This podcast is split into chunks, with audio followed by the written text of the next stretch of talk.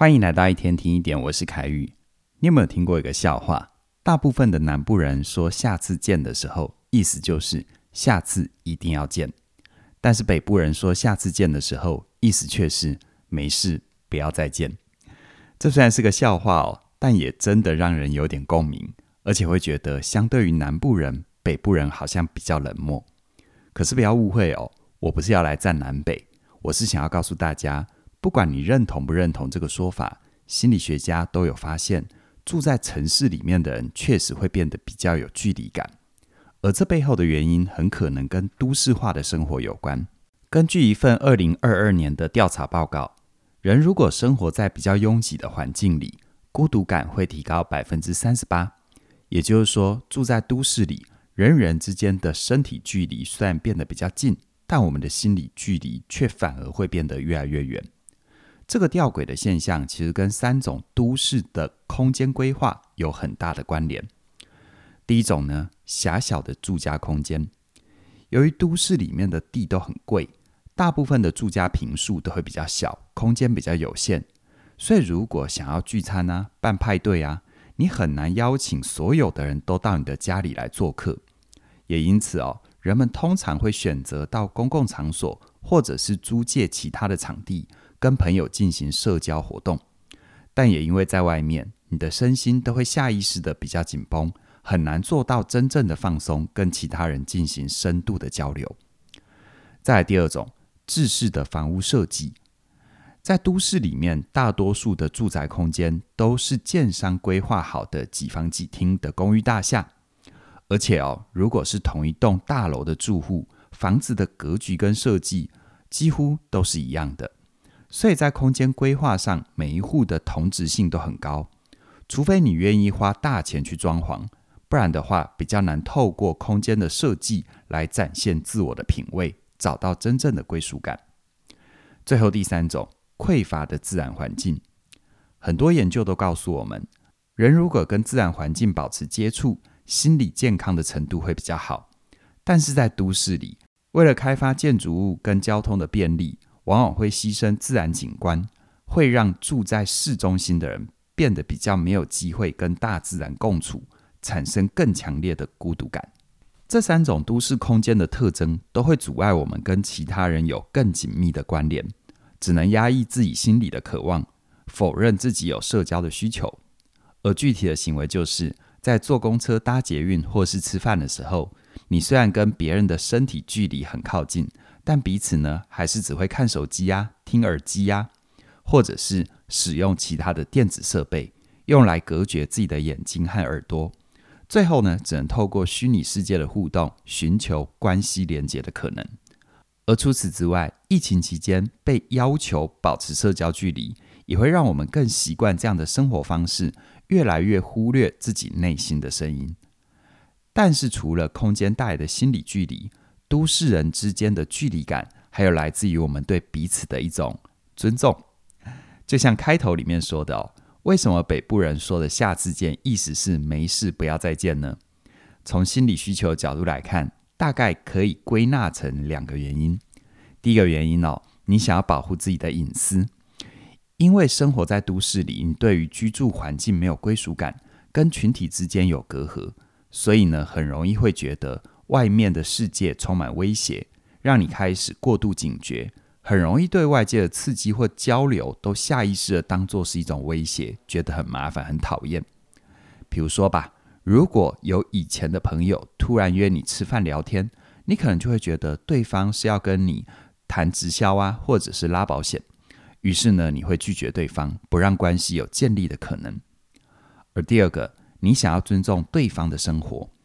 由于都市生活比较竞争，而且讲求效率，你可能会要求自己必须要独立和坚强。在遇到困难或挫折的时候，不习惯跟他人求助，就连孤独的时候，也会想办法消化寂寞的情绪。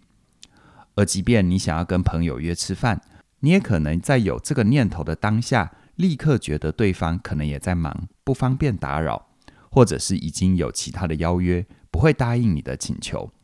想完一圈之后，你就自己打消了念头，不再期待运用朋友的陪伴来解决孤单寂寞、觉得冷的状况。所以总结来看哦，我们因为想要保护自己或尊重对方，才会营造一种互不打扰的社交方式，各过各的日子。这么做在短时间不会有太大的问题，但如果你长时间压抑寂寞的情绪，否认自己有连结的需求，那么你跟其他人的心理距离就会变得越来越远，同时也会变得更加的孤单。研究就发现，当人长期处在孤独状态的时候，我们会更容易感觉到压力，造成大脑里面的杏仁核稳定的发出危险讯号。于是呢，体内的白血球就会持续增加，身体会变得容易发炎。时间一长，你的免疫系统就会因为过度运作，变得整体的抵抗力下降。等到真的有病毒入侵的时候，你的免疫系统反而会失去保护力，让你变得越来越容易感冒，情绪也会变得更差。陷入身心不断恶化的处境里。说到这里，那我们要怎么拿捏距离，才能够远离孤独，既做到独立，又能够保持亲密，用正面的心态来看待关系呢？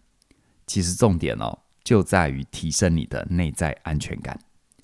在嘉玲老师的线上课程《好好在一起》里面，他就有提到，当你对自己有稳定的概念，可以辨别安全感的四大杀手，也就是。被遗弃、被剥削、被冷漠、被比较，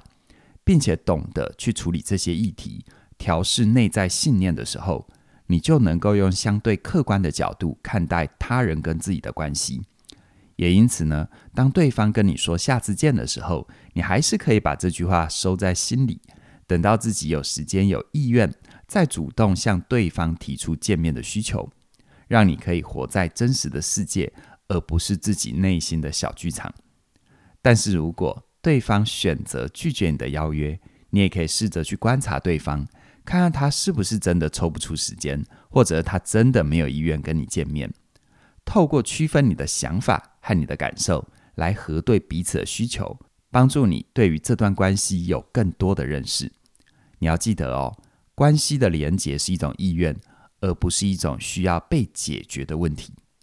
只有先跟自己好好的在一起。你才能够真正的做到跟别人好好在一起，